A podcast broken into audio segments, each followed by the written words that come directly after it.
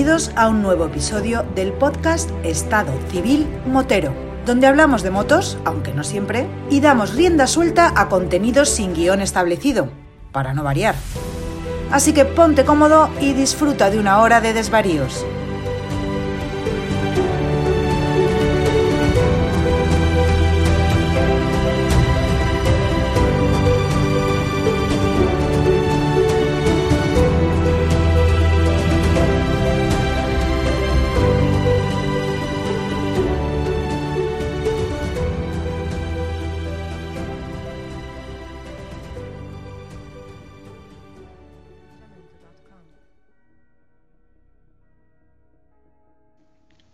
Pasa, chaval? Buenas noches, Vampi. Bueno, buenas noches, buenos días a todos estos oyentes que tenemos ya eh, seguidores de Estado Civil Motero. Me, me dejas impresionado, Oscar. Ya lo dices de, de, de... de, tirón, del tirón, del tirón. Ya estamos, estamos aquí, pues, pues bueno, siguiendo los pasos de nuestro amigo Antonio. Ya me estoy yo aquí enseñándome un poquito y, y estando muy, muy contento de echar en estos ratitos contigo de, de charla. Yo me conformo con que no me pidas el 10%. No, no, no, eso, eso es tu- tuyo y de. Hombre, es que si encima te pido yo un porcentaje, más lo que le tienes que dar a Antonio, te va a quedar con nada. Entonces no te preocupes, no te preocupes, que eso es de ti, eso. Pedirte algo es de ti, eso. Eso toma a ti. Eso es así, compadre. Eso sigue siendo así. Bueno, ¿qué tal? ¿Cómo te ha ido la semana? ¿Qué me cuentas desde la última vez que estuvimos hablando? ¿Qué has hecho? Discutí por luego con un grupo de WhatsApp con, con mi amigo eh, Raúl y con mi amigo Guillermo, después de- del otro día, de- de- del buen programa que, que, que nos salió y disfruté, disfruté, disfruté mucho con vosotros. Y nada, preparando aquí esta semana, pues para traerte un pedazo de invitado.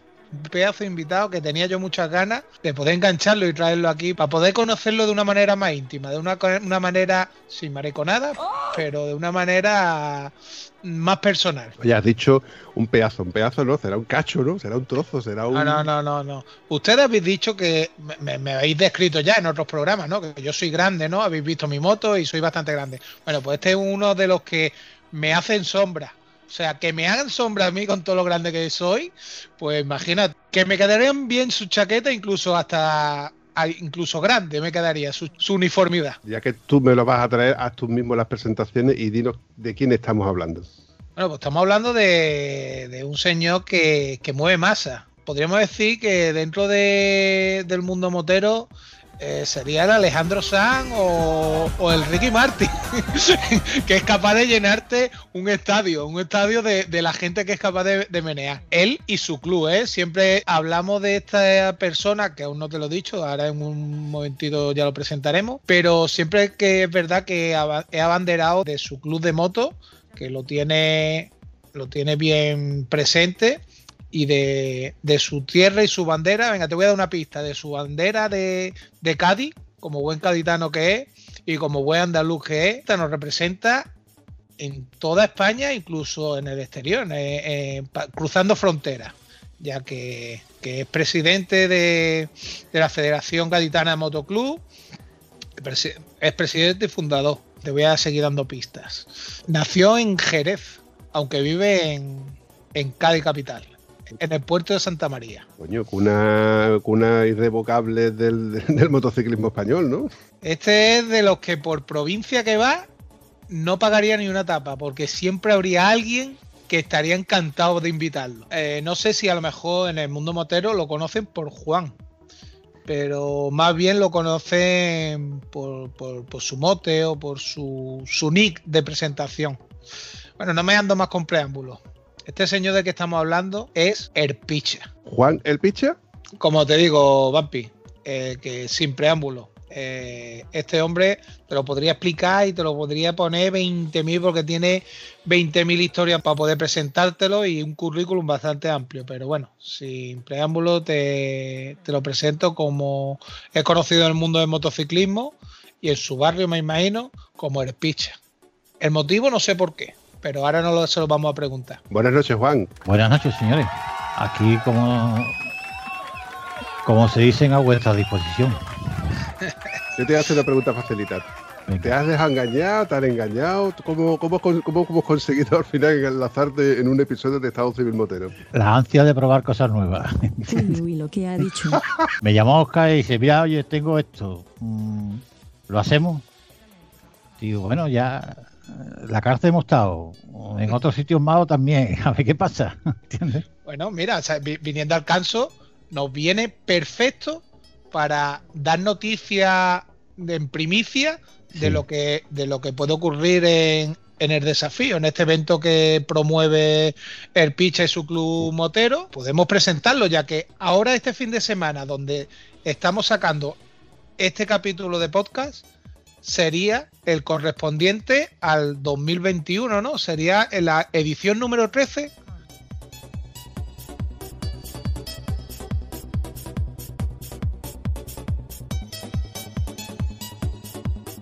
Creo que has empezado un poco la casa por la ventana, porque hemos dicho que quién es Juan Piña, pero y has hablado del desafío. Entonces yo quiero enlazar un poco Juan Piña con el desafío, Juan el Picha con el desafío, porque habrá gente que no sepa ni quién es de Juan Piña, ni qué es el desafío en sí. Entonces, Juan, ilústranos un poco, eh, independientemente de que ahora te preguntaré ciertas preguntas de- del, del currículum, que tengo aquí, aquí un dossier extenso sobre, sobre ti, eh, ¿qué es el desafío? El desafío, mm, digamos que es una propuesta para pasar un día de moto.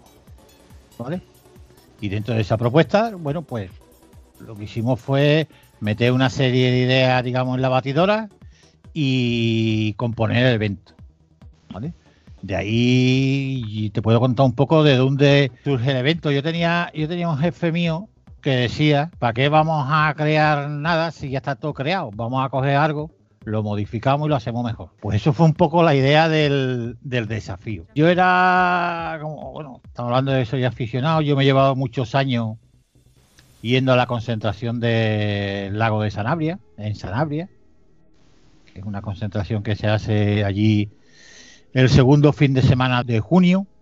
Y bueno, me he llevado muchos años yendo allí. Y a la vuelta pasé un día por Pueblo de Rascafría en la Sierra de Gredo, Madrid. Y allí tomando un café, sentado allí en una terraza con otros cuatro o cinco moteros que había, hubo uno de ellos que me comentó que estaban hablando no sé qué de un tema que se llama penitente. Penitente, la verdad, yo no lo conocía. Y entonces, bueno, pues le pregunté, digo, oye, ¿esto de penitente qué es lo que es? Y dice, mira, esto es una, una ruta que se hace, te dan unos folios impresos con, con la ruta que tienes que seguir, hay unos controles, no sé qué. Total, me contaron así un poco por, por encima. Ya yo tenía la idea en, en el coco de hacer algo aquí en Andalucía, porque yo también asistía todos los años a una cosa que se hacía en el foro BMW, que se llamaba Entre Puertos y Pantanos, que era igual, iba a Madrid, te daban un- una ruta en papeles, tenía que ir buscando los puertos de montaña de la Sierra de Gredo de Madrid y los pantanos, te hacía una foto en el cartel que indicaba el puerto de montaña del pantano y después por las tardes llegaba, descargaba la foto antiguamente en los móviles, como se descargaba, y después había una cena, bueno, y el domingo para su casa. Bueno, pues yo eso, como digamos, así lo, he estado rumiando durante mucho tiempo, hasta que llegó el tema este de que me hablaron de penitente, porque al del César lo que es del César, como yo digo, y la verdad que la idea de, del desafío surge de lo que hacían estos señores de penitentes y un poco de lo que hacían en lo que se hace en Mallorca, que es la huerta Mallorca, la, la huerta fotográfica Mallorca, que es una, una ruta donde tienes que localizar unos puntos fotográficos que te da la organización y tiene toda la isla para localizarlo. Bueno, pues entre esas dos cosas, bueno, fuimos a penitente, que contacté con gente que hacía penitente en una reunión libre, y digo reunión libre, que se hacía en Arguí, en el pantano de Arguí, que está en el puerto de Monreport, por la parte de la carretera antigua, hay una casa de posta que ahí el motoclub zaragozano, bueno, llevan cincuenta y tantos años haciendo esa reunión. Pues allí se reunía el fin de semana antes de Navidad, antes del 25, se reunían allí los moteros, bueno, una hoguera, uno llevaba vino, el otro longaniza, el otro filete, el otro tal cosa allí, y se reunían allí en la casa posta de esa de aquí. Y allí fui donde me enteré de, penitente. Volví aquí a Cádiz. Esto estamos hablando. El primer desafío fue en el 2012 y esto fue en las navidades del 2009 al 2000. No. Sí, bien digo, las navidades de 2009 al 2010, ¿vale? Las navidades de 2009. El 2010 fui a penitente con el dorsal 19 y ya me traje la idea. El verano ese también fui a la reunión esta, la concentración de rutas fotográficas de Mallorca. Y entre eso, junto con mi, con mi amigo Juanma, Juan Beardo, pues yo se lo expliqué, lo vimos, oye, montamos esto, no sé qué, no sé cuánto.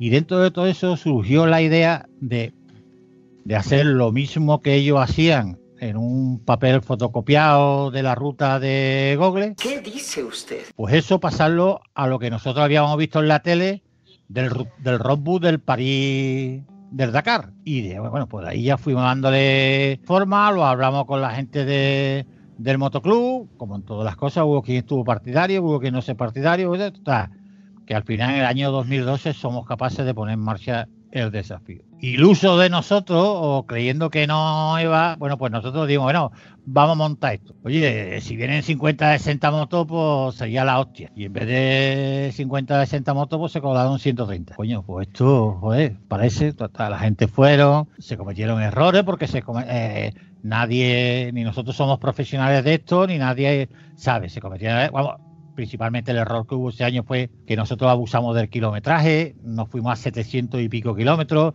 con lo cual hubo mucha gente que llegó a las once y media, a las 12 de la noche, ¿vale? Bueno, pues eso se intentó en años sucesivos corregirlo.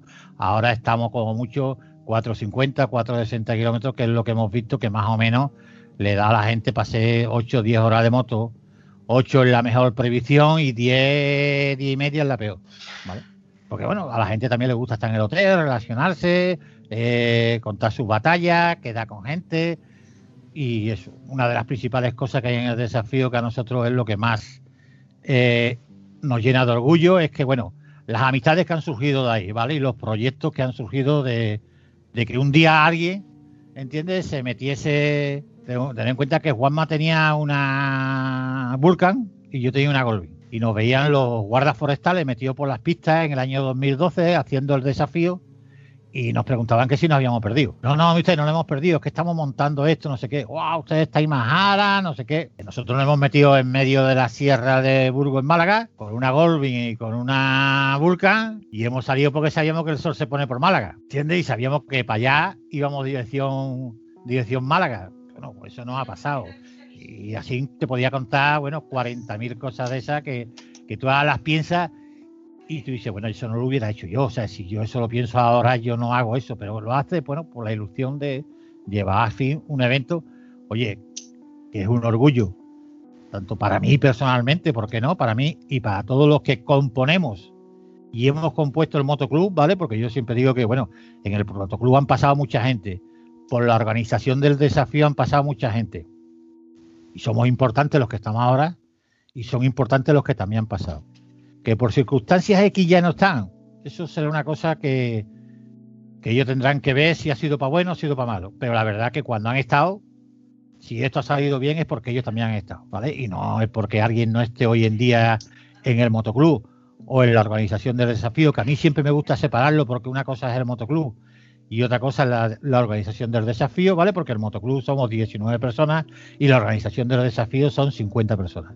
Aunque esas 19 personas sean las que decidan el 80% del desafío, hay un 20% que se decide entre todos porque a la bien y a la postre todos participamos en. Entonces a mí siempre me gusta recargar que aunque hoy haya gente que no esté, pues son gente que también han estado y han sido importantes eh, en este evento. No en el evento del desafío, sino en todos los eventos que el motoclub ha hecho.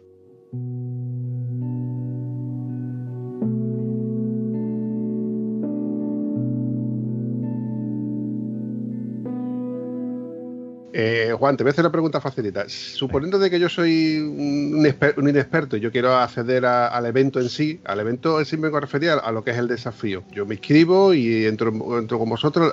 El- el evento que empieza un viernes, supongo, sábado y domingo, o un sábado y un domingo. Bueno, an- antes ahí te voy a cortar mm, eh, diciéndote que, que- que para nosotros, eh, el Picha, eh, para todos esos moteros que no tienen ya una plaza reservada de años anteriores, eh, es nuestro Papá Noel. O sea, yo, yo recuerdo el día que iba a hacer es- mi inscripción, debido a que yo no tenía plaza, y mi niño estaba, había escrito su carta a Papá Noel, pues yo había escrito mi carta al picha. Y el día 24 de diciembre por la noche estaba con un ordenador, la gente comiendo gamba en mi casa, y yo con un ordenador desesperado, desesperado por intentar coger una plaza. ¿Por qué? Porque no se le tiene otra cosa, porque la verdad es que manda cojones, un caditano no podía ser otro, un caditano que cogió y puso la fecha del 24 de diciembre a las 12 de la noche, se abre el plazo de inscripción para que todo el mundo entre a coger una plaza libre que pueda que, que haya para poder participar en la edición de ese año. Y ahora vamos a dejar paso a Juan, que seguramente que tendrá montones de anécdotas mm, relacionadas con eso.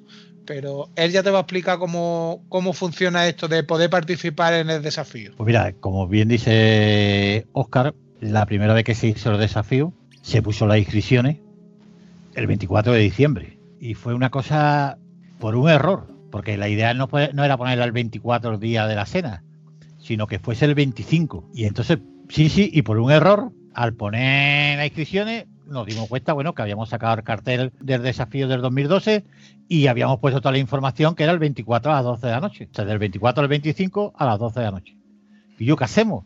Digo, yo mira, cambia esto y vuelvo a decirte, los 50 o 60 que vayan a venir, vamos a montar un pollo que te cargue ahora que no saben qué día, no sé qué. Mira, déjalo así y ya está. Y así y a partir de ahí pues así se quedó. Entonces, el primer año los 130 inscritos que se, que se inscribieron, el 24 por la noche, al año siguiente, como eran veteranos, bueno, pues se, inscriben en el, prim- en el fin de semana, primero de diciembre, que es el 6, 7, 8 y eso, siempre cae un puente y es el puente de la Constitución de la Inmaculada, más coincide con el sábado y el domingo, digo, bueno, por la inscripción de los veteranos ponemos ahí que son 4 o 5 días que, bueno, que todo el mundo va a tener la facilidad de poder entrar y hacer su inscripción como veterano. Y después, bueno, pues el segundo año dijimos, bueno, pues en vez de 130 plazas, este año vamos a poner 250 para el día 24. Pues cuando llegó el día 24 por la noche, nuestra sorpresa es que había 600 inscripciones. ¿Cómo? Sí, 600. 600, 600 motos en el, El- el- en el año en el, en el desafío 2012 más 1, porque es 2012 más 1, no es. Cuando nosotros abrimos las inscripciones para los veteranos, nosotros dijimos que eran 250 motos. De las 135 que se apuntaron en el año 2012, repitieron 80. Con lo cual teníamos sobre 150 plazas para el año 2012 más 1. Cuando nosotros cerramos las inscripciones, había seis, cuando dijimos el 24 se han cubierto las 150, Después, o sea, nosotros cortamos el servidor. Tú puedes mandar la inscripción, pero no entra en el servidor, no te, no te rebota el, botón de pago.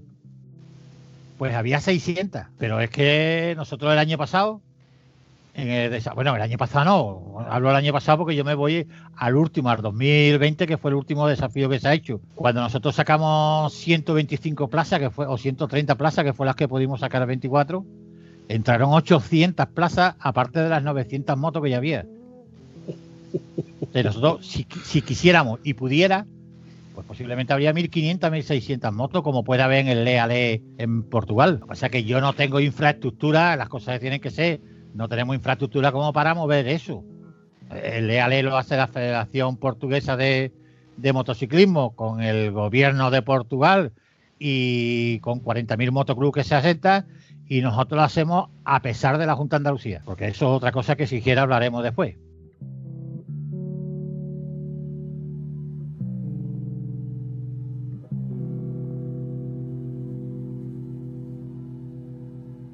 He llegado a Diputación y le he dicho, mire usted, traigo un evento en el mes de febrero que no tiene usted ninguna plaza hotelera y vengo aquí a su ciudad de- y traigo 1.500, 1.600 personas, que es lo que mueve el desafío, en el mes de febrero y unas 600, 700 plazas o 700 habitaciones que tenemos reservadas, mire usted, en este hotel, todo eso. ¿Y sabe lo que a mí me han contestado? Que no nos podían dar ningún tipo de subvención porque no era un evento que iba a promocionar el turismo de la ciudad. Pero que me estás container. En el último evento llenamos.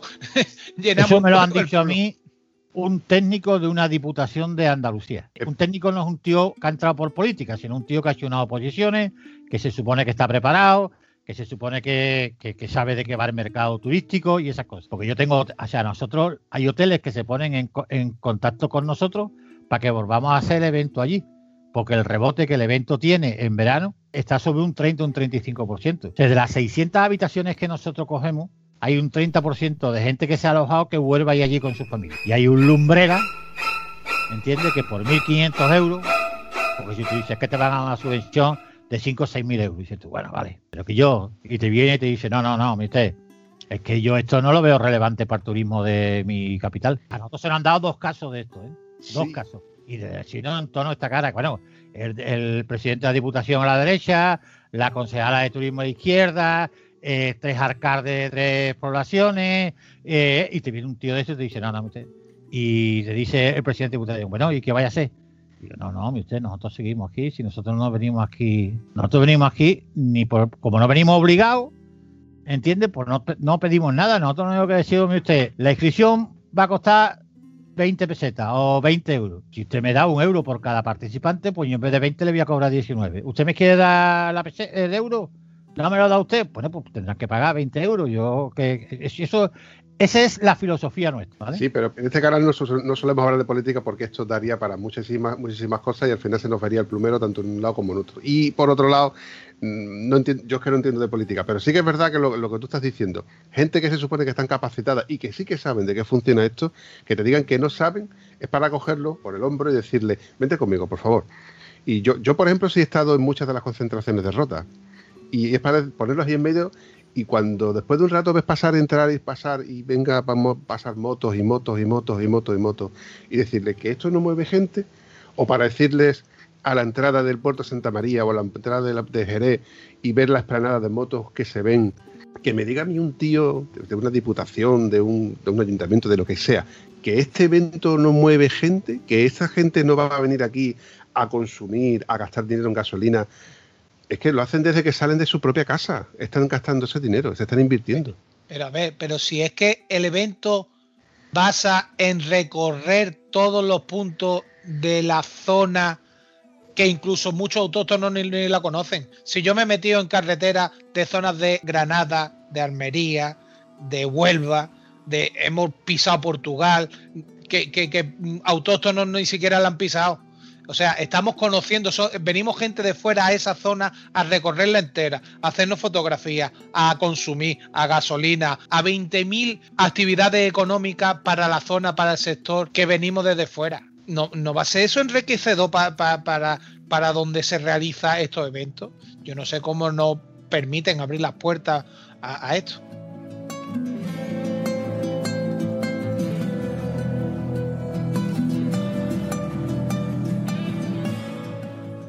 Encanta que haga eh, Vampi esa aclaración de la política porque no es mi intención, porque lo mismo me ha pasado con de un lado que de otro, que del frente, que de detrás. No, no, no es, eh, no es el caso. Voy a, ponerlo aquí en la conversación como una anécdota, ¿vale? Perdón que te interrumpa, Juan. Pero es que está muy bien que tú digas que, que cierto personaje que, que sí que es relevante en esta, en esta organización, porque tú vas a pedir ayuda al fin y al cabo a una persona que, lo mismo que es un comercio, que es un autónomo, es una entidad al fin y al cabo, que es la que te podría echar una mano y que luego te va a dar visualización al evento y le va a repercutir. Del mismo modo que nosotros, por ejemplo, estamos obligados a cuando vamos a crear un evento de informar a las autoridades o informar al ayuntamiento de que se va a modificar eh, su vida rutinaria, que menos que ellos no, no- vayamos a pedirle tampoco limosna, pero sí que por lo menos sepan de que esto. Y que te diga un tío de estos que llevan una diputación, que lleva un, gente a su cargo y que llevan, que le vamos a, promocionar y le vamos a promover, que te diga que esto no es, les repercute a ellos como para que ellos te echen una mano, me parece, principalmente a mí me parece de vergüenza.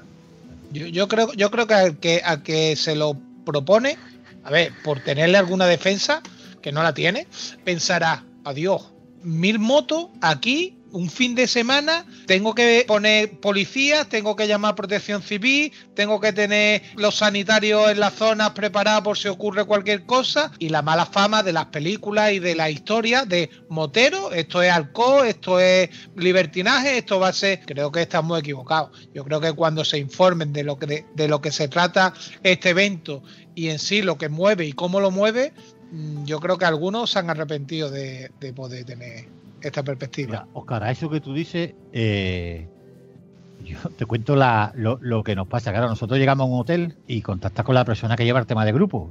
La persona que lleva el tema de grupo, pues, boda, ¿entiendes? Cosas esas. Claro, cuando tú llegas y le preguntas, Dígame usted, ¿cuántas habitaciones tiene el hotel? Bueno, ya tú ya has investigado, sabes que el hotel tiene 700, 800 o 1200 como de, el de, el de Huelva, donde estuvimos en, en Punta Umbría. Que, que, que decía un amigo mío que le habían convalidado el, el carnet del Camino de Santiago con todos los kilómetros que hizo allá adentro, ¿entiendes? Pues lo habían convalidado. Que tiene un kilómetro y pico de punta a punta. sí, de punta hotel, punta, ¿eh? Te dicen el hotel del kilómetro, de un punta a punta tiene un kilómetro. Total, nosotros llegamos allí y decimos, "Mire usted, queremos 700 habitaciones y nosotros somos del motoclub motero, gaditano. Y dice, uh, motero, wow. Y yo eso, después las camas, y le digo, sí, digo, "Mire usted, yo le pago lo que se rompa.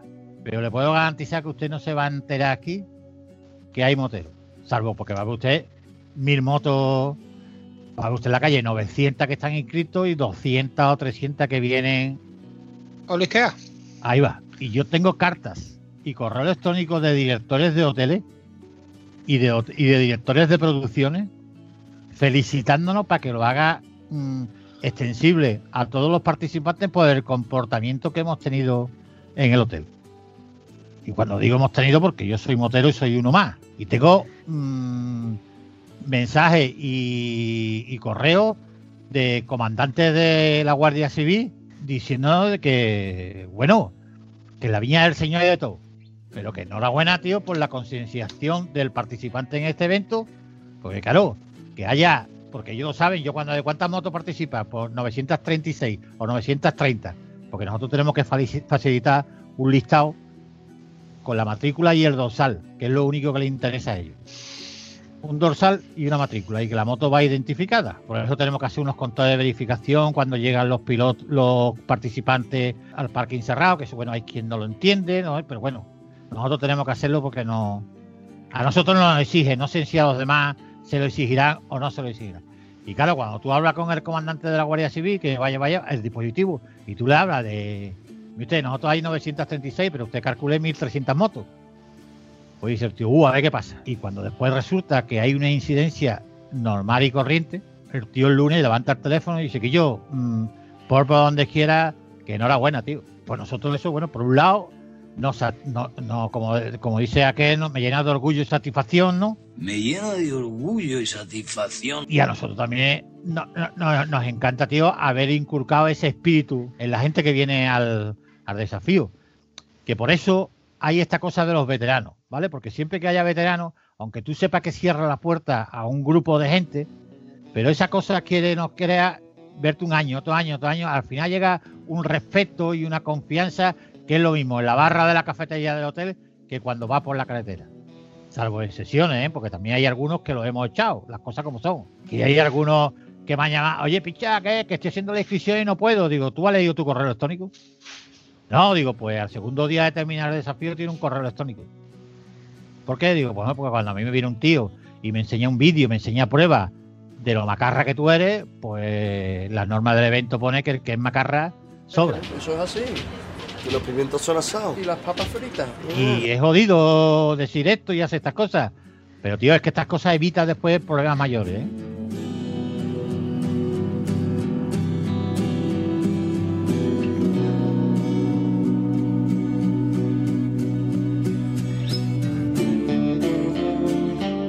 Muy bien dicho, muy bien dicho. Y me da por hecho de que tú alguna que otra experiencia, mala experiencia en este caso, tendrás por ahí, ¿no? En el desafío primero que se hizo en Portugal, que fue el año 2017, creo que fue, sí. 2016 fue en Cádiz, 2017 creo que fue el primero que se hizo en Portugal. Bueno, por primero que se hizo en Portugal, gracias a la colaboración de unos amigos portugueses que vienen al desafío, porque si no, es imposible hacer en Portugal esto por gente que no sea de Portugal. Eh, y gracias a ellos, pues, bueno, conocían a uno. Una de las pistas pasaba por un coto de casa. Uno de los arrendatarios del coto de casa, pues sin avisar a la gendarmería ni nada, ese sábado soltaron dos cochinos, dos jabalí para matarlo. Entonces, claro, pues los participantes no sabían nada. De hecho, a mí Arcautín viene la policía, la gendarmería a buscarme al responsable del evento, que qué pasaba, que, que dónde estaban los permisos y las cosas, los papeles. Me pongo en contacto con o Pedro, Pedro, que es Pedro es, era Es como si fuera el presidente de una diputación aquí en España, pero allí en, en Portugal le llaman el conseiro, no sé qué. Pues llamo, oye, me pasa esto, tengo aquí la policía buscándome. Todo esto porque había habido en una curva con tierras había salido uno y había tenido, había podido los bomberos, de la hostia, ¿vale? Y no, al chaval no le había pasado nada más que el pantalón vaquero. Total, yo voy allí y había habido un traspapeles. Al oficial de la gendarmería, pues en vez de poner el papel arriba, se lo pusieron abajo. Y claro, pues los cazadores fueron a denunciarnos porque se habíamos colado por allí las motos cuando tenía permiso y todo eso. Y nosotros hemos tenido que ir a Portugal a un juicio porque nos querían cobrar no, no, nos demandaron la, la peña de cazadores por 6.000 euros, que es lo que decía que valía el cochino, que se había escapado. Pedazo de cochino tiene que ser, ¿no? porque, porque se habían salido, los participantes habían salido de lo que era la ruta señalada. ¿Qué nos vino de puta madre? Porque las cosas como son, lo comentas con uno, te dice, joder, Juan, pues te voy a mandar un vídeo. Y me manda un vídeo de un tío que iba con una cámara grabando donde hay un cazador que lo encañona con, con la escopeta. Coño.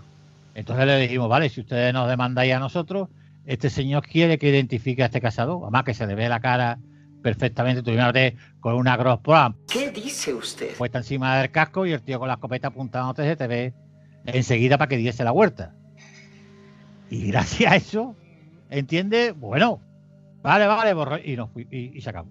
Y hay cosas de esas que, que eso no se sabe a nivel de organización. O sea, no lo sabe el participante, pero sí que se mueve un montón de, cosas, que no es solamente llegar y decir, vamos a coger por aquí, por aquí. No, o espérate, ahora tiene que empezar a mandar correos, mandar solicitudes, te sale uno por ahí que no sabe de qué va el evento y te manda un correo con 200 papeles para que rellene.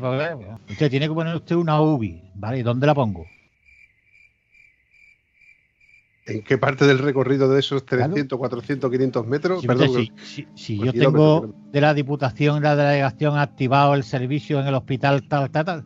Bueno, una cosa que te iba a preguntar. Eh, el evento, es que al principio he escuchado yo de que tú ibas con tu, con tu moto y con la y con la Vulcan. La Vulcan, si mal no recuerdo, era una Kawasaki N Vulcan 500 de carburación. No, esta era una 1200. La 1200, o sea que ya era el modelo más actual, no era, No era el modelo antiguo. No, era el modelo del año 2009, 2009 por ahí. Es que claro, como eh, antes a Petit Comité, eh, con el micro cerramos hablado de que la moto que tú tienes es una moto de carburación, una moto antigua, eh, el BMW no es, ¿verdad? No, no. Es una BMW, una K100. Me cago en la madre que me parió. Es que, macho, tenemos la, mala suerte siempre de tener a alguien que tiene BMW.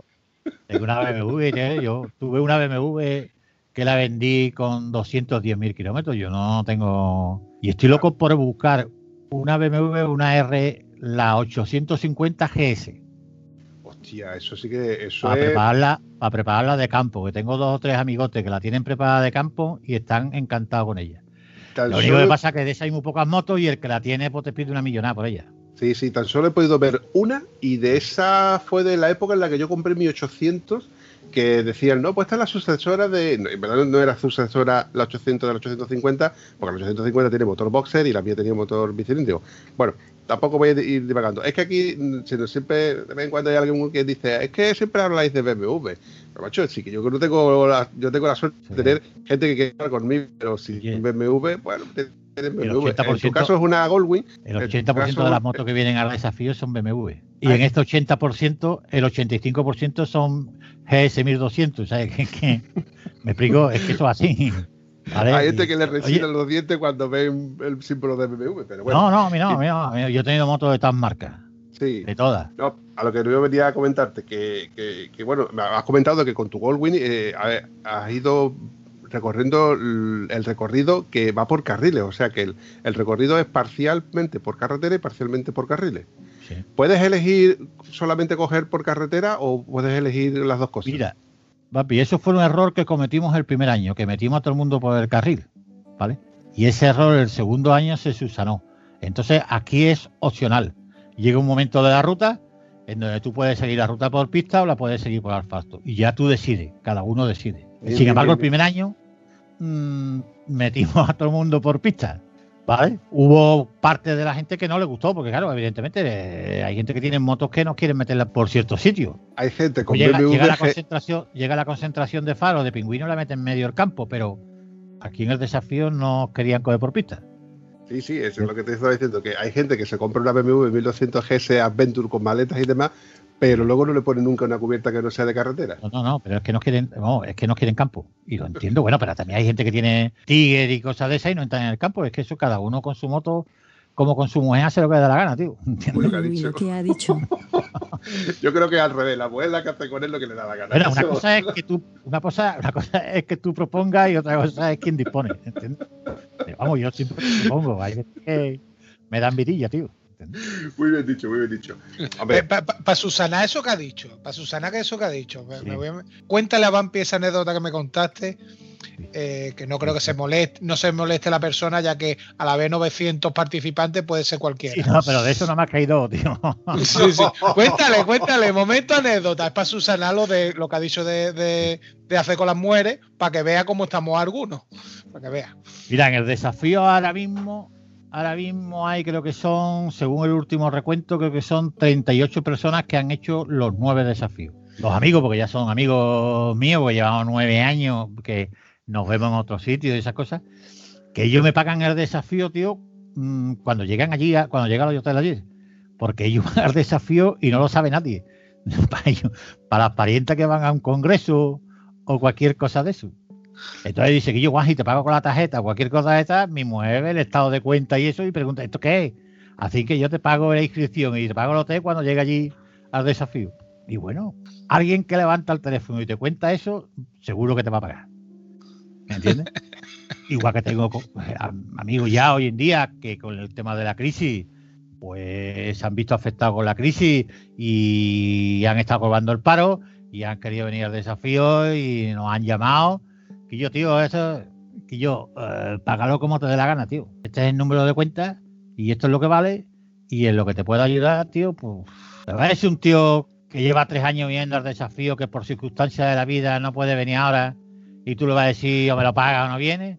Pues no, tío, págamelo como te dé la gana. Y te puedo decir que no hemos mirado ni una sola vez si ha habido ingreso o no ha habido ingreso, porque entiendo que un tío que te llama y te cuenta eso, te lo va a pagar seguro. Pues sí. Es imposible que no te lo, te lo pague. Igual que nosotros hemos visto gente que no se ha inscrito, que llevaba siete años viniendo y hemos levantado el teléfono. ¿Y yo qué te pasa? No, no puedo ir. Que los cojones, tú vienes. ¿Qué? Que vienes, tío. Y te vienes. Porque, yo.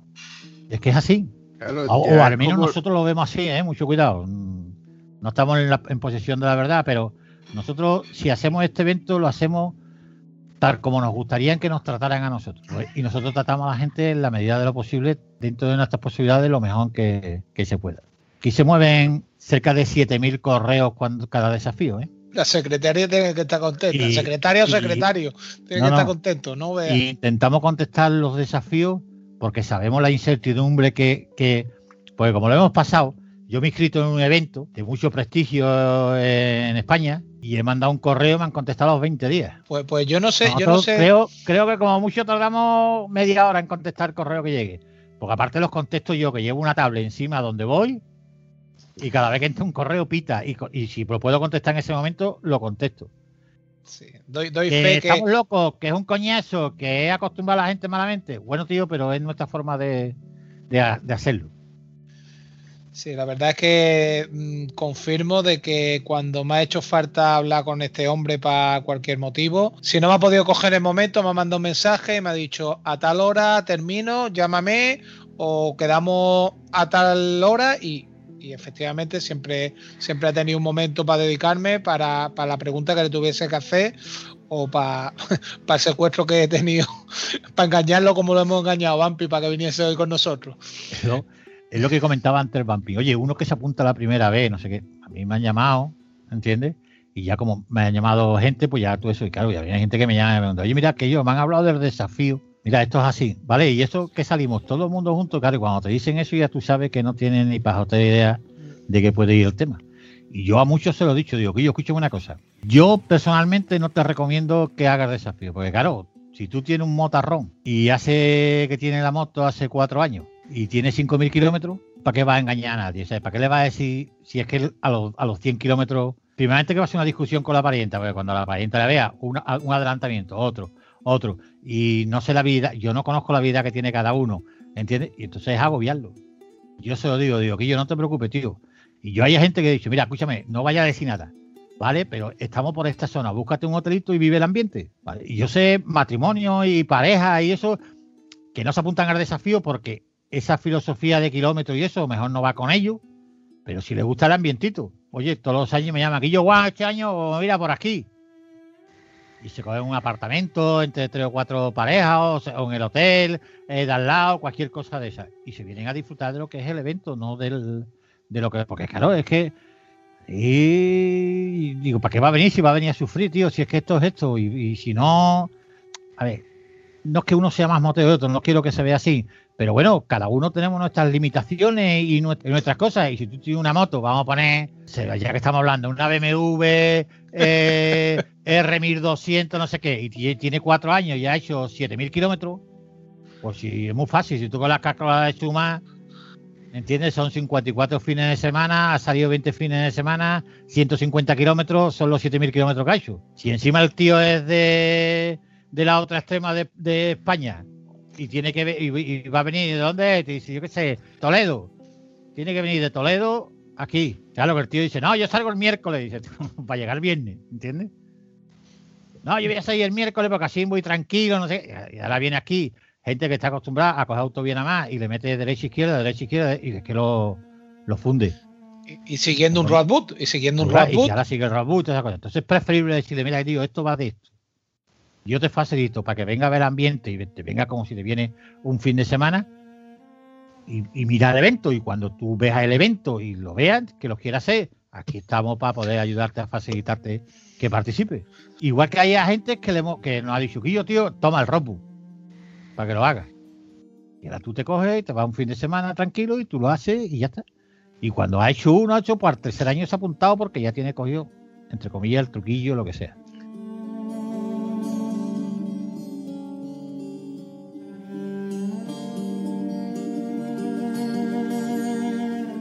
Eh, la verdad es que ah, eh, en el nombre, en el nombre lo dice, ¿no? Es un desafío. Y si no tiene una experiencia o no tiene unos conocimientos mm, básicos, hombre, cada uno se pone el ritmo que, quiera, pero que una palabra. ¿Cómo, te- cómo diríamos? Un, un título de una prueba que se llama el desafío, un paseíto no es. Yo tengo co- conocimiento y, constancia de que este tipo de desafíos cada vez hay más en toda España. Hay incluso desafíos de hasta mil kilómetros en el fin de semana. De la 500 no stop en Sevilla, que son 500 kilómetros eh, en el día, y tienen, que hacerse, y vamos, eh, se hacen creo que en un sábado o en un domingo, y son 500 500 kilómetros sin parar, pues sabemos, 500 no stop, eh, sin parar eh, o la Iron, la Iron la Iron 1000 creo que se llama una, una que están queriendo hacer ahora en abril también. Es que estos tipos de acontecimientos están hechos para gente que realmente anda en moto. No está hecho para gente que bueno que sí que coge la moto para dar sus cuatro paseitos para comprar el pan como decimos aquí no Eh, no que tiene la moto para ir a comprar pan. Y las maletas no, no la- las tiene ahí de postureo no pero sí que es verdad que hay gente a la que le gusta hacerle kilómetros a la moto, hacerle kilómetros en el fin de semana, incluso con su pareja. Incluso hay parejas que van en motos separados, eh, él con su moto y ella con su moto, y les gusta hacer kilómetros en moto. Entonces, eh, está bien que haya eventos de este tipo donde tú puedas elegir. Me gusta un evento donde puedo hacer 500 kilómetros, 400 kilómetros. El que quiera hacer 1000, ¡pum! que se vaya al de 1000 kilómetros porque incluso le parecerá poco. Pero que aún así yo digo que 1000 kilómetros en un fin de semana es una burrada. 500 kilómetros en el fin de semana no me parece para nada una cosa exagerada. Mm, Sí que es verdad que el que quiera hacer menos kilómetros, porque que se junte con un amigote del fin de semana, se haga los 300 kilómetros de ida y vuelta, que es una salida al fin y al cabo. No creo que ta- no lo veo yo como un desafío, como una cosa que sea una cosa brutal. Sí que te digo yo a ti que particularmente yo soy Ay, no me gustan los roadbooks, no soy de estar mirando el papelito, es el GPS y que casi que no lo miro, me, me- me guío más por las indicaciones que me manda y, y no le echo muchas veces cuenta. Cuando me he pasado dos, dos, dos rotondas, pues digo, bueno, pues yo ya me desvío más de la cuenta de lo que es sí. Pero una preguntita que sí te voy a lanzar, Juan, Yo supongo que a más de uno le habrá pasado, como por ejemplo como a mí, que no me gusta el roadbook, yo siempre me podría enganchar a alguien que sí sepa manejar el roadbook y, nada, y lo único que tengo que hacer es seguir su rueda o seguir un más o menos un GPS o, o cuatro o cinco puntos donde yo tenga que ir, donde más o menos no me perdiese sin tener que hacer la ruta más, más larga, podría ser. Díselo, díselo a tu amigo Antonio. Eh, que no, uy, uy, uy, uy, uy, lo que Te contesto, papi. Eh, normalmente, los que vienen al desafío vienen en grupo, ¿vale? Nosotros no aconsejamos a grupos de más de tres o cuatro motos, sobre todo porque para más de tres o cuatro motos en una gasolinera a echar gasolina, al cigarrito, al agua, a no sé qué, es que es media hora de uno, media hora de otro, media hora de otro. Cuando te das cuenta, ha hecho una parada de una hora. Con lo cual, nosotros siempre hemos recomendado tres motos. ¿Entiendes? Hay grupos que vienen 8, 10, 15 motos. Y es como tú dices, hay uno que va leyendo el roadbook, que es el que va primero. Los demás van a ruedas. Porque no van, por eso nosotros aconsejamos que lo hagan solo. Yo los desafíos siempre aconsejo, tío, hazlo solo, tío, y léete el roadbook. Y interpreta el roadbook. ¿Entiendes? Que es, digamos, la endosincrasia del evento. ¿Vale? A mí cuando un, un tío llega a las cuatro y media de la tarde y me dice que yo, tío, es ahí a las seis, a las cuatro y media, digo, pues tú tienes el evento equivocado. Claro, porque si, si yo en la mejor previsión calculo ocho horas y tú lo haces en seis, pues dime también cómo ha ido tú. ¿Entiendes? Y traigo todos los sellos firmados, todos los sellos eso. Mm, no, porque lo- los controles tienen un horario para eso mismo, para que tú no, si tú corres mucho, cuando llegue el control está cerrado. Entonces tienen unos horarios marcados a un- una velocidad media. Y lo que pasa es que, bueno, hay gente que nosotros no podemos evitar eso de que salen a hierro, ¿entiendes? O en la medida de lo posible lo intentamos evitar, pero bueno, todo no se puede estar y es una cosa que pasa en todos los eventos que hay de este tipo. Es a lo que tú decías antes, que han surgido muchos eventos de formato. Dice, yo tenía mi abuelo que decía que encima de un mantel debajo de una sábana está todo inventado, lo único que se puede es transformar. Y, cada uno ha cogido su evento, igual que hicimos nosotros, y le ha dado o intenta darle su aire y esas cosas. Yo lo que sí veo es que algunos grupos, entiende, que organizan eventos de eso, creo que lo masifican en el número de eventos, pero bueno, ya cada uno es su, su eso. Y después yo distingo bastante entre lo que es un motoclub y lo que es una empresa. Son dos conceptos de eventos, o yo al menos los tengo relacionados distintos. Entonces yo lo, lo, lo, lo separo. Y a lo que tú decías que haya gente que no hace. Nosotros siempre teníamos una preocupación en el motoclub a raíz del desafío. Y es eso, que había gente que se apuntaba y me decían, uh, yo este evento no es para mí, esto no es para mí, porque yo leí. Y entonces fue donde primeramente sacamos un evento que se llamaba el moto fotográfico, que era un evento que también se hacía el sábado, que tú tenías que localizar unos puntos fotográficos mm, durante en la ruta. Yo te daba unas coordenadas y tú tenías que, que buscar el, el evento ese, ¿vale? Ese evento se hizo durante dos o tres años, a los dos años lo dejamos de hacer, porque entendíamos que se, se tenía que dejar de hacer, ¿vale? Porque fue, digamos que ese evento lo organizaba o lo proyectaba alguien que ya no estaba en, eh, en el club y el club entendía que si esa persona no estaba, no tenía viso de seguir el evento porque entendíamos que tenía que ser una cosa suya y de él porque él fue el que lo, lo creó. Entonces estuvimos un par de años sin hacer nada y a raíz de eso sacamos lo que es el motoreando, que el motoreando es parecido al desafío, lo único que en vez de usar el rombo, lo que usa es el navegador. Yo te doy unas coordenadas y cuando llega a esas coordenadas tienes que localizar algo cerca de esas coordenadas con un refrán, con una dirección, con una referencia histórica, con algo. Para gente que le gusta un evento de esto, que le gusta en un día hacer 300, 400 kilómetros con un aliciente y pueda eh, pasártelo más que en vez de ir leyendo el robo, pues vas eh, viendo las coordenadas. Nosotros no mandamos todas las coordenadas del, del tirón, sino por mensajes de WhatsApp se van mandando según vemos que va la gente progresando en los, en los objetivos. Dividimos a la gente que en el motoreando se divide a los participantes a ser posible en dos grupos para que no vayan todo el mundo al mismo sitio, sino vayan un grupo vaya al objetivo 1 y otro vaya al objetivo 2, para que después del objetivo 2 vaya al 1, para que no haya aglomeraciones y se masifiquen los sitios donde hay los controles, como pasa en el desafío, aunque en el desafío, según las estadísticas que tenemos hecho nosotros, donde hay más gente es en el primero y en el segundo. Después la gente, nosotros tenemos un control, llevamos un control de la gente que pasan por los controles, según las estadísticas que nosotros tenemos, bueno, porque yo soy un será por mi trabajo y esas cosas, me gustan los numeritos y las estadísticas y estas cosas. Y yo cuando recojo la documentación del desafío, me siento un par de días y veo lo que ocurre, ¿vale? En el evento. Y entonces se ve que donde más aglomeraciones, donde más gente pasa en el primero y en el segundo control. Igual pasa en pista el primero y el segundo control. Pero después cuando pasa el tercero, hay una bajada casi del 40%. Y eso es por dos cosas. O porque la gente ya cuando pasa el primero y el segundo se relaja, ¿qué pasa? Porque nosotros en el desafío tenemos un coche, escoba, digamos, que sale una hora más tarde que el último participante. Y hace la ruta eh, sin pasar de la velocidad entre 80 y 90 kilómetros, sin pasar de esa velocidad para ir viendo bueno, las incidencias que puedan haber en lo que pueda ser. Y después hay otro vehículo que lo va a hacer al contrario. Por si hay alguna incidencia, el que más cerca esté es el que acude. Eso es una cosa que estoy contando y posiblemente ya empiecen a hacerlo otra gente, porque nosotros comprobamos que si el coche salía escoba, estábamos dos horas por detrás de lo que pusiera pasar. Pero si poníamos un coche en sentido contrario, estaríamos dos horas más cerca de lo que pudiera pasar. Porque, bueno, siempre hay algún incidente, eh, siempre, gracias a Dios, y vamos a tocar madera, leve, ¿entiende? Todos han sanado bien y de puta madre, pero bueno, lo- lo- los hábitos, ¿vale? Entonces intentamos que, bueno, que siempre estemos lo antes posible en ese tema.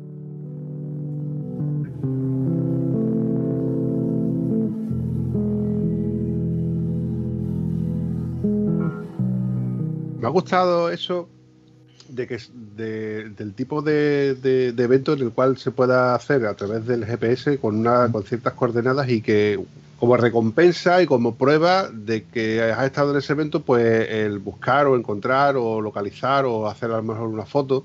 Eh, eh, hay una aplicación que se llama Geocaching, no sé si tú la conoces, que, Sí. que está muy muy bien, donde más o menos es una cosita parecida, pero andando. Y eso lo que hace, parece que no, pero incentiva a la gente a buscar, a rebuscar, a andar y a buscar las cosas a través de, de- del GPS de- del propio móvil.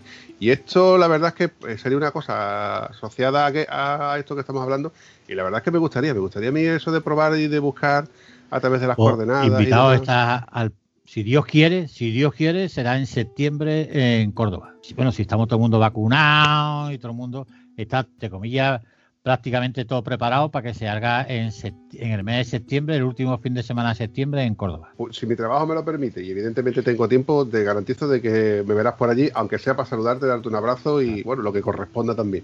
Y hablando de esto de- del COVID, estamos vacunados. A mí para buscarme lo tiene Flash y yo estoy en el bar. Eso es así, compadre. Eso sigue siendo así. Sí, sí, porque a mí hay mucha gente que me dice, eh, eh, quiero hacer reseña de esto, porque claro, estamos hablando aquí del desafío, del picha, de no sé qué, no sé cuánto. Todo esto no sería posible sin dos cosas. Es el que se apunta con cuatro meses de antelación y suelta 40 euros y se fía de lo que nosotros vayamos a hacer, que eso es importante, porque suelta 40 euros de la inscripción y 110, 115, 120 euros de la habitación, sin saber en qué hotel lo voy a meter o lo vamos a meter, ¿entiende? Ni dónde vamos a ir, ni nada de eso. Y entonces, bueno, eso es una cosa que hay que tener en cuenta. Está feo que, me eche- que no echemos flores nosotros.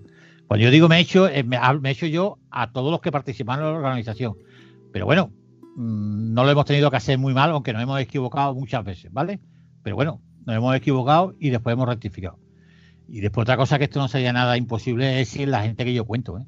Porque yo llevo, digamos, la parte gruesa de montar el desafío desde que termina otro, uno, hasta el jueves antes de que empiece el siguiente.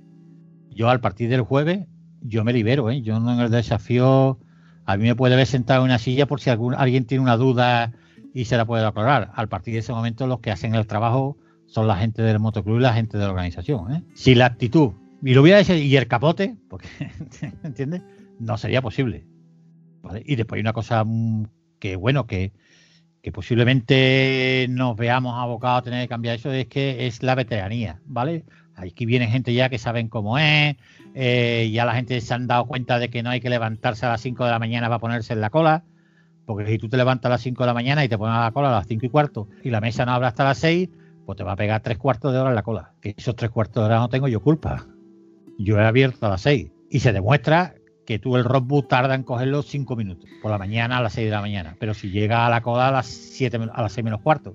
Pero si llega a las 6 y cuarto, tú estás en la cola tres cuartos de hora que no es culpa de la organización. Entonces, esas son las cosas que se han ido matizando con el tiempo, que la gente se da cuenta, como hablábamos antes de los grupos, hay muchos grupos que vienen 10 motos, pero después en realidad la ruta la hacen 3, 3 y 2, ¿comprendes? Porque, bueno, se entendemos que lo disfrutan más.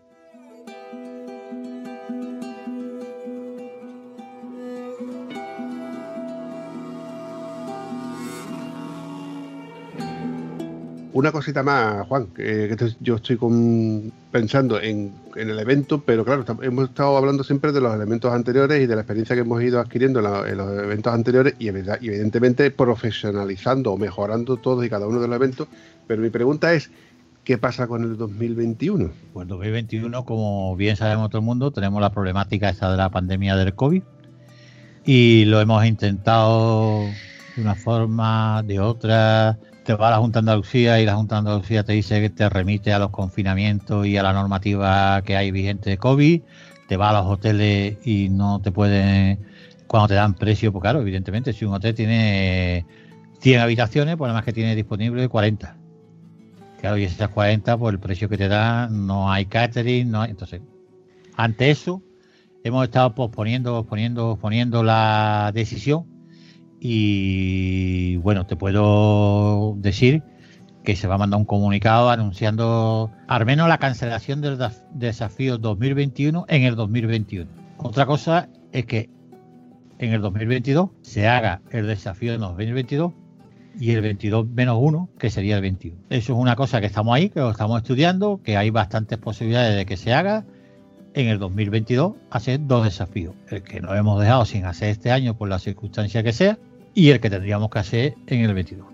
Entonces, en este momento nos confirma de que no perdemos ese desafío. Ese parche que, que lucimos en nuestra chaqueta o ese pequeño souvenir que solemos tener en nuestra estantería que van con años consecutivos, no va a haber un salto desde el 20 al 22. El 21 lo vamos a tener. Te puedo decir en un 65-70% que posiblemente sea así. Pero bueno, mm, esto lo hemos comentado en el motoclub, lo hemos hablado y esto hay que sentarse y como no nos podemos sentar y sobre todo con cerveza por delante, ¿entiendes? Pues claro, mm, hacemos videoconferencia, pero estamos 4 o 5 y somos 19. Somos 19, nosotros somos 19 socios porque estamos yo y mi mujer, eh, Pepito y la mujer, eh, la mujer, ¿entiendes? Pues l- salvo tres sorteros que hay, me parece que son tres sorteros, los demás todos somos con pareja. Entonces de los 19 hay creo que son 14 emparejados y, y 5 sorteros, tres sorteros, algo así, algo así. Entonces nos tenemos que sentar cuando nos pongamos sentar y decidir esto, ¿vale? Si el 21 lo hacemos también. Está claro que el 22 lo vamos a hacer, eso está más claro que la. Lo que tenemos que ver y ponernos de acuerdo, y en un 60-70% te puedo decir es que habrá 21. Porque si no, otra opción es hacer 21 en el 22, y el 22 en el 23, y el 23 en el 24, ¿vale? Pero lo que no vamos a renunciar es hacer 21, seguro que no. Vale, vale, ¿no? vale. Lo que pasa Entonces, es que este año, tío, es imposible hacerlo. Ni queremos hacer una ruta inventada, porque es que siempre hablamos del desafío, pero esto es ruta invernal, el desafío. No lo hacer en el mes de julio, porque aunque vamos a tocar madera otra vez, hasta ahora estamos teniendo mm, los días del desafío una suerte, hablando claro del carajo con el tiempo, pues si llueve, llueve cuatro gotitas y si hace frío, hace frío por la mañana. Estamos llevando de puta madre en ese sentido. Y como no hay posibilidad de poder hacerlo este año, porque es que no se puede hacer, ni queremos hacer un pega ahí, copia ahí, porque la, eso, po- po- porque la gente tenga el parche 21, yo entiendo que a la gente para llevar su parche tienen que hacerlo como se ha hecho siempre. Entonces, la idea es hacer 22, porque estamos en el año 2022, estaremos, pero de cualquier forma hacer 21 también. vale. O al Entonces- menos te digo que vamos a hacer 21 y ya veremos si hacemos 22. Entonces, Vale. entonces esto, esto podemos confirmar de que Sí, sí. No- nos marcamos, Vampi, no, como, como lo- la gente importante, nos marcamos esta exclusiva, ¿no? Nos marcamos esta exclusivita de, de, de, de nuestro, de, de este, de este evento tan importante para, para nuestra región andaluza y bueno, y reconocida a nivel de España, de que vamos a tener un 21 y vamos a tener un 22. Y el 20 fue por los pelos, ¿eh? Porque empezó la- Sí, sí, las sí. restricciones justo cuando terminamos el evento. Justo cuando el desafío fue una suerte bastante. Es igual que el año anterior también con la ciclogénesis este que hubo de temporada también. Nosotros hicimos el fin de semana del medio que fue un fin de semana de puta madre, ¿entiendes? Y también nos salvaron. Bueno, dice La suerte de los campeones también, las cosas hay que decirlo. y entonces este bien. año lo que estamos ahí barajando es que, bueno, el, moto, el motoreando tenemos intención de hacerlo. De hecho, este año cuenta para el Campeonato Andaluz de Mototurismo, ¿vale? Que yo invito a la gente a que entre en la, en la página web y se saque eh, las credenciales del mototurismo Andalucía y se apunte a los cuatro o cinco eventos que hay que pertenecen al, al campeonato andaluz o incluso al campeonato de España de, mototurismo, que es, es algo que todos los antiguos las motos lo hemos hecho antes y se ha ido perdiendo un poco a poco. Y quiera o no quiera, hacer campeonato de España te daba a conocer gente en muchos sitios y contactar con muy buenos moteros. Y otra cosa que estamos barajando este año es si la posibilidad de a partir del mes de agosto, por ahí, que ya tenemos, otro- tenemos este, como es, de rebaño, como es la que hemos vacunado más del 70 al 80% de la población y tengamos la, la inmunidad de rebaño esta que dice que tenemos que tener, pues si lo conseguimos para el mes de, de septiembre, que sería el motoreando, nos plantearíamos en coger algún desafío ya hecho y hacer un remember en octubre, noviembre, porque bueno, es algo que ya está hecho, la ruta y eso, y sería cuestión de, bueno, de dedicarle unos días y hacerlo. ¿Vale? Esta es la intención este año 2020 con la problemática que tiene. Y, la, el 22, como ya te, te he dado la primicia esa, de que nuestra intención es hacer el 21 en el 22 e intentar hacer el 22 también.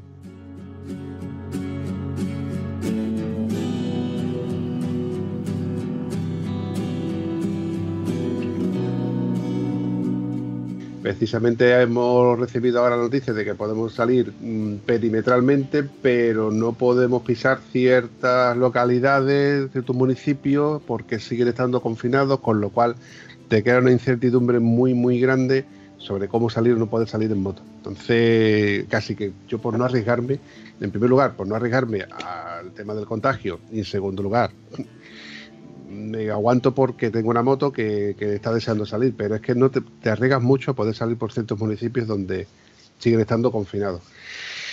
Lo cierto es que, como te he comentado antes, mm, no se pueden hacer muchísimas cosas de las que quisiéramos hacer y estamos condicionados a que el gobierno, las noticias o quien sea nos diga cómo tenemos o no tenemos que movernos. Y yo, ojalá, os deseo suerte y podamos volver a salir como salíamos hace un año, hace un año y medio, con toda la tranquilidad y, podemos vernos por uno y otro de los eventos que, están en el calendario, porque es que hay que estar en el calendario. Eh, ahora nos toca el evento de la, de la GESADA, ahora nos toca el evento del el desafío, ahora nos toca la concentración de Faro, que también la he hecho yo mucho de menos, eh, la concentración de Rota, dos años sin, sin Rota. es que a los, a los que son moteros que nos gustan este tipo de eventos nos está doliendo tela. Y yo hoy precisamente lo he comentado con una pequeña reunión que hemos hecho unos, unos cuantos amigos en moto, de que el día que realmente nos digan que yo ya se puede salir a, del sur a norte, de este a oeste, que ya puede salir de las fronteras, ese día, ese día, la gasolinera mm, van a ver pasar, entrar y pasar motos que va, va a ser una locura. Al precio que está la gasolina, está subiendo y no nos estamos dando cuenta, ¿eh? Es que eso, es que van a subir más. No, no, no, no. Aquí vaya a tomarte una tostada que te cuesta con un café 2.50 y te va a gastar 50 euros en gasolina. Está más caro que el agua. Que te- a lo que tú dices de los eventos que eso. Mira, nosotros teníamos intención en el año 2019 haber ido a la isla de Man, al TT. Con todo esto de, de la pandemia, lo cambiamos todo para el 2020. Y este año 2020 ya se ha aplazado y se ha pospuesto para el 2021, que ya nosotros lo hemos cambiado el barco, la casa, todo para ir en el año 2021. Y ya te digo, y hemos programado de irnos eh, 15 días por ahí por la parte de hacer los Alpes italianos, franceses, toda la parte de ahí de los Alpes, en el mes de junio. Y no lo estamos planteando porque es que, tío, es que en- en- al pique y repique te pone malo que yo. Yo tengo colegas con menos edad que yo, o con la misma edad que yo, que han estado jodidos. Y gente como armario de deporte de toda la vida, de no sé qué, y han cogido el COVID, una bronquitis y no la han aguantado. Así que ya digo, yo como mi trabajo salgo lo preciso y necesario, voy a ver al cliente, vamos, siempre desde lejos, eh, y voy a ver al cliente nada más que a una oficina. A mí cuando me dicen, no quedamos, no, no, yo no quedo en ningún bar ni nada de eso porque no tengo, o sea, no hay necesidad, quedo en la oficina de él, entro, me lavo las manos, que me están saliendo en las manos los tickets de cuando iba a la discoteca con 18 años. ¿Qué pasará? ¿Qué misterio habrá? Puede ser mi gran noche. Y al despertar. ¿Entiendes? Los tickets de la discoteca me están saliendo de lavarme las manos. Como me- Pero ya te digo, tío, bueno, es lo que tenemos, tenemos que luchar con esto y yo entiendo que en pocos meses estaremos todo el mundo inmunizado, porque espero que la vacuna sea Sí, factible, porque, ¿entiendes? Yo soy del que bajo a la moto, la arranco y pongo la radio, porque mi moto tiene radio. y compresor. A mí varios casos se me han dado de, de gente que ha pinchado y he llegado yo con la moto y he dicho, oye, ¿quiere que te llene la rueda? No, ¿cómo la va a llenar carado con la boca? Digo, no, ¿eh? es que esta moto tiene un compresor para llenar la rueda, tío. Y hombre, digo, espérate, hombre, le abre la maleta, saco la goma y le digo, toma, pon la rueda. Y tiene un compresor, es verdad que tiene un compresor porque la Golby, la amortiguación de atrás, se regula con un compresor y aparte tiene una salida de aire para llenar la rueda. Suspensión neumática. No, no, no, lo que trae es un hidráulico. Es eléctrica y es un muelle hidráulico. Y luego va De, lo que hace inyectar eh, aire. aire al aceite. Curioso. Sí, no, no, es no, no, no, aire. A ver, si es por aire es neumático. si Es neumático. aceite es hidráulico. ¿Entiendes? Esa es la diferencia. La suspensión, la suspensión por aire, de, pues, por ejemplo, en los- en los todoterrenos tipo Tuareg y en los camiones, es hidráulica, perdón, es neumática porque es un, es un colchón que se llena y se vacía por aire. Y, y las que son regulables mm, por aceite son hidráulicas. No, no, esta es por, por aire. Y trae- por eso trae el compresor para hacer la doble función. Evidentemente, a todo este tipo de acontecimientos, como dice un buen amigo mío, hay que esperar y ver, veremos. Sí, ya. No hay otra solución. Sí, así que yo voy a aprovechar para ir despidiéndome porque hemos pasado un poquito de la horita y yo suelo vacilar de que mi episodio suele ser de una horita, que es el tiempo que tardamos normalmente en lavar la moto. Y en tu caso, que tienes radio, te da tiempo a lavar la moto mientras que estás escuchando uno de, mis episodios y así se te hace más, más llevadero. Así que, sin más dilación, yo voy a ir despidiéndome. Juan, lo más que decirte que me ha encantado tenerte por aquí y que evidentemente espero tenerte más adelante. A vuestra disposición cada vez que queráis que echemos un rato, yo estoy dispuesto. Se ha hecho, se ha hecho menos, que sí, se ha hecho. Sí, a mí hay una cosa que me ha faltado. Y, y dice que, que todas las cosas tienen que ir aprendiendo. Que es el whiskycito, tío. me, me he sentado aquí, me ha dado corto ya a levantarme. Aunque he visto que tú te has levantado, te has levantado, digo, pero yo la primera vez no me voy a levantar por el whisky. Y estoy aquí a ver si le da por casualidad a alguien entrar en el despacho para decirle, escúchame. Mira, que, mira que hay veces que estoy trabajando y dan un por culo del carajo entrando en el despacho. Yo, Juan. ya han dicho, al sufra y mamón. Los veteranos nos traemos Sí. nuestros pistachitos, nuestros Ya, ya, ya. Y yo como gilipollas me traigo el Fonbella, ¿entiendes? Esta- a ver de qué van esta gente. Digo, me voy a llevar el agua. pero el próximo día me traigo la botella de Macallan aquí a la vera y no la bebemos. Aquí me han, me han parado el episodio y me han dicho, voy por una cerveza. Y, en el- y en el último, en el anterior, eh, a la gente con los sintones en las manos de dos en dos. Allí, en Sí, plan, dices tú. Entonces, lo, único que me va a faltar. O sea, la próxima vez me llamáis cuando queráis. Yo los sábados por la tarde normalmente mm, estoy aquí en eso. Pero vamos, la próxima vez no me falla a mí el hielo y el whisky ni de coña, vamos, lo tengo claro. Ningún tieso sin su gin en copa de balón. Eso es así, compadre. Eso sigue siendo así. Un placer haber echado este ratito, haberme, haber conocido más a esta, a esta persona, que no siempre uno dice el pizza, el pizza, el pizza, pero ¿quién es el pizza? Pues bueno, pues hoy hemos sabido que es Juan Piña, que es un motero de los pies a la cabeza, que hay gente que lo sigue por todos lados y nos hace disfrutar mucho.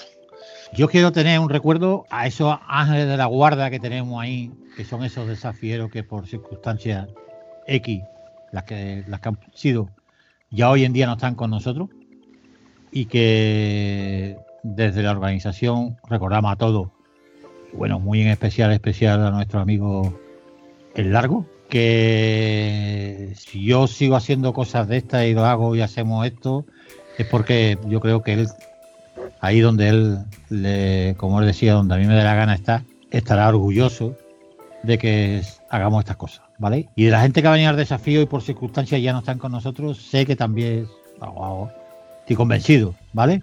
Independientemente de la creencia que pueda tener cada uno eso, de que todos los años cuando llega el tercer fin de semana de febrero, están ahí diciendo a la peña, frena, ahora, y cuidando. Y yo quiero tener un recuerdo con ello porque, como ya he dicho antes, mm, hoy en día hay gente que ha estado en el desafío y en el, y en el motoclub, que ellos no están, pero han sido importantes para este motoclub y para el desafío. Y esa gente, pues evidentemente, tienen que estar también, ¿eh? sí o sí. ¿vale? Pues, pues este programa y tus palabras y- y tu bondad, pues seguramente que, que- que- que estarán presentes, estarán presentes y bueno, este programa se acordará de ello. Es un orgullo haberte tenido a ti y, y que tenga estas palabras por esos amigos y por esos por esos participantes que ya no están. Eh, una última cosa, Juan. ¿Dónde te podemos encontrar? ¿Dónde podemos encontrar el evento del desafío? Páginas, enlaces.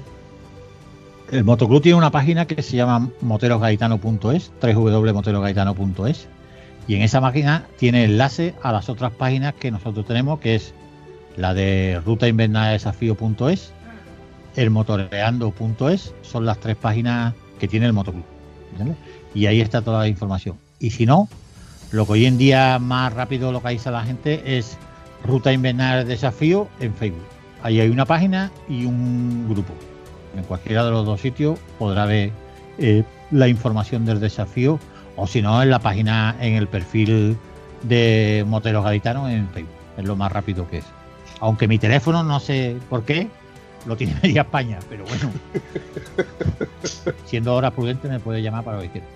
¿Vale? Bueno, intente- intentemos de no darte mucho por saco. Ah, vale. En fin, chavales, un abrazo. Nos vemos. Igualmente, tío, un placer. Nos vemos. Un abrazo.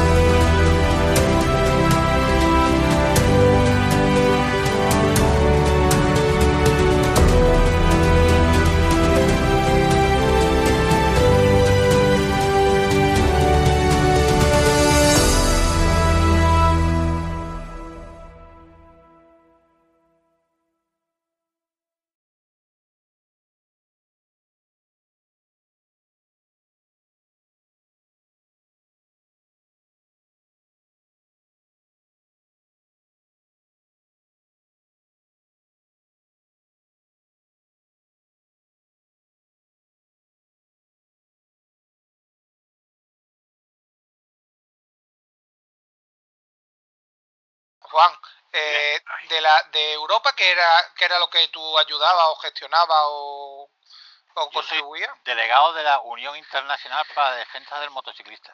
que es la asociación. Pero a que- ver, he tardado cuatro episodios para decir eh, Estado Civil Motero. si, te- si tengo que decir todo eso, voy aviado. Me cago en 10 A ver, Vale. soy IMU, IMU, de la IMU. de la IMU. Vale. La IMU es la Asociación de Defensa del Motorista que lidera Juan Carlos Toribio. Eh, bueno, pues sigo, sigo la presentación. Después tú cortes y lo metes como tú, como tú veas. Yo corto, meto y saco y para arriba y para abajo. No, y al final leche. Ok. Menos mal que estoy aquí. lo bien que me lo paso con lo que sufre esta gente conmigo. Yo, no, lo que supe no, yo lo que veo es que esta vez va a tener que cortar y pegar más de la cuenta, pero bueno. Bueno, Sí, mira.